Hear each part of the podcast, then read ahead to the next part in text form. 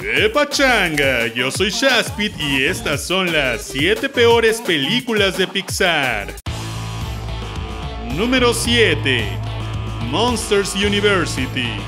Una de las secuelas más esperadas de Pixar era precisamente la secuela de Monsters Inc., pues queríamos saber qué pasaba después con Boo y con Sully tras ese final tan tierno. Sin embargo, Pixar decidió darnos una precuela quitando la magia de los niños, quitando la magia de los personajes que ya conocíamos y quitando la magia de las puertas, haciendo además a nuestro personaje principal arrogante y contándonos cómo habían vivido la universidad y cómo se hicieron amigos. Y es que una trama universitaria con monstruos es una manera muy estadounidense que la verdad no sé a quién le podría atraer. A niños que aún no viven la universidad, a adultos que tienen otro concepto de universidad y que con monstruos animados dudo que les guste demasiado, o a los fans de Monster Inc. que queríamos una secuela. El caso es que la película es divertida y pasas un buen rato, pero no es para nada lo que queríamos.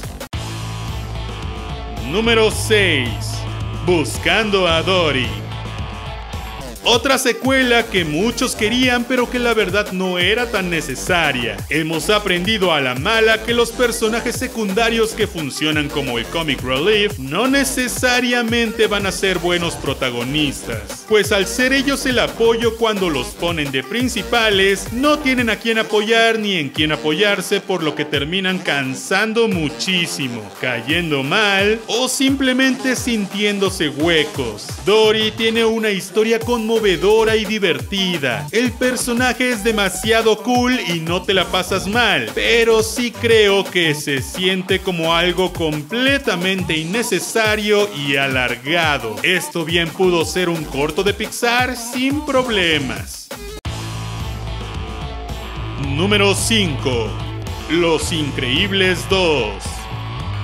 Brad Bird es uno de los mejores y más conmovedores directores de películas de animación. Nos entregó El Gigante de Hierro y Los Increíbles, y por eso pensábamos que una secuela de una película de superhéroes, que además termina en cliffhanger, sería una gran idea. Desafortunadamente no fue así. El estudio presionó muchísimo para que se apresurara la producción de la película, lo cual afectó demasiado la esencia de la misma. Esa onda cincuentera de película de espías desapareció por completo en la secuela y pareciera que Brad Bird se dejó llevar por Marvel y por la industria actual, así que metió demasiadas escenas parecidas y supongo que el hecho de la apresuración de la película tuvo algo que ver con la repetición de trama al final. Pasamos de detener helicópteros a detener trenes, a detener barcos y al final todo se siente frío y hueco. No solo eso, los villanos son bastante bastante extraños y el cliffhanger que todos estábamos esperando desde hace ya más de 10 años terminó siendo nada. Y en una secuencia de unos minutos al principio de la movie y ya, vaya decepción. Número 4. Cars 3. Cars es mi franquicia menos favorita y todos lo saben. La mera idea de tener autos parlantes sonaba bien, pero su historia terminó siendo algo muy básico. La tercera parte, aunque mejor que su predecesora, no se salva de ser una secuela innecesaria. Es bien sabido que si Disney y Pixar siguen explotando esta franquicia, no es sino por puro marketing de juguetes y memorabilia, pues es una de las franquicias que más venden merch y pues pues ni modo. Número 3. Brave el primer y único intento de Pixar por emular la fórmula Disney de princesas tras haber sido comprado por la compañía. El cambio de dirección a media película es sumamente notorio y aunque parecía una gran y empoderadora idea, terminó siendo Tierra de Osos mezclado con Mulan. Realmente un lamentable resultado y una muestra de que Pixar es bueno haciendo historias de aventura y Disney de princesas y eso no debe cambiar ni mezclar Número 2. Good Dinosaur.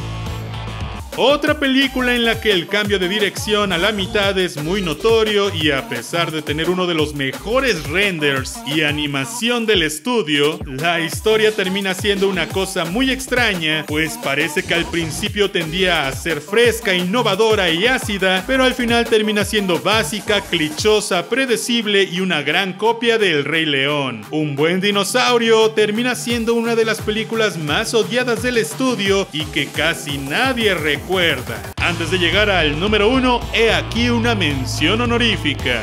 Bichos, la película fracaso de Pixar según el mismo estudio, pues es la segunda que hicieron y a mi parecer no está tan mal y la verdad es que me encanta. Ellos lo ven como una gran pérdida, sobre todo después del éxito de Toy Story.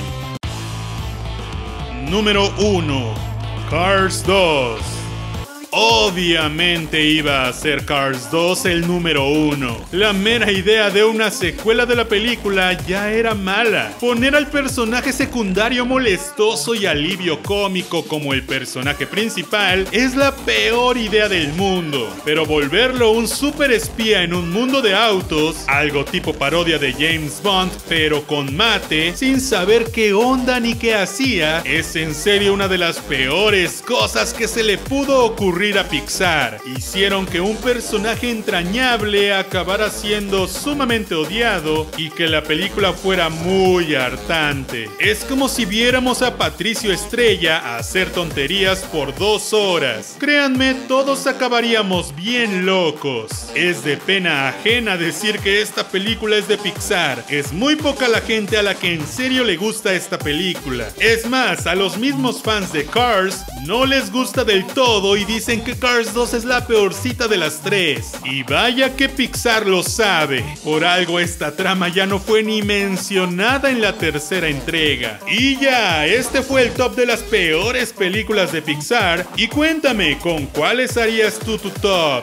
¿Estás de acuerdo? ¿Crees que Mate merece una segunda oportunidad? Déjame un comentario y no olvides suscribirte para que todos seamos felices. Dale click a la campanita para activarla y con comparte con tus amigos odiosos. Yo soy Shaspid y te veré la próxima vez. Ya.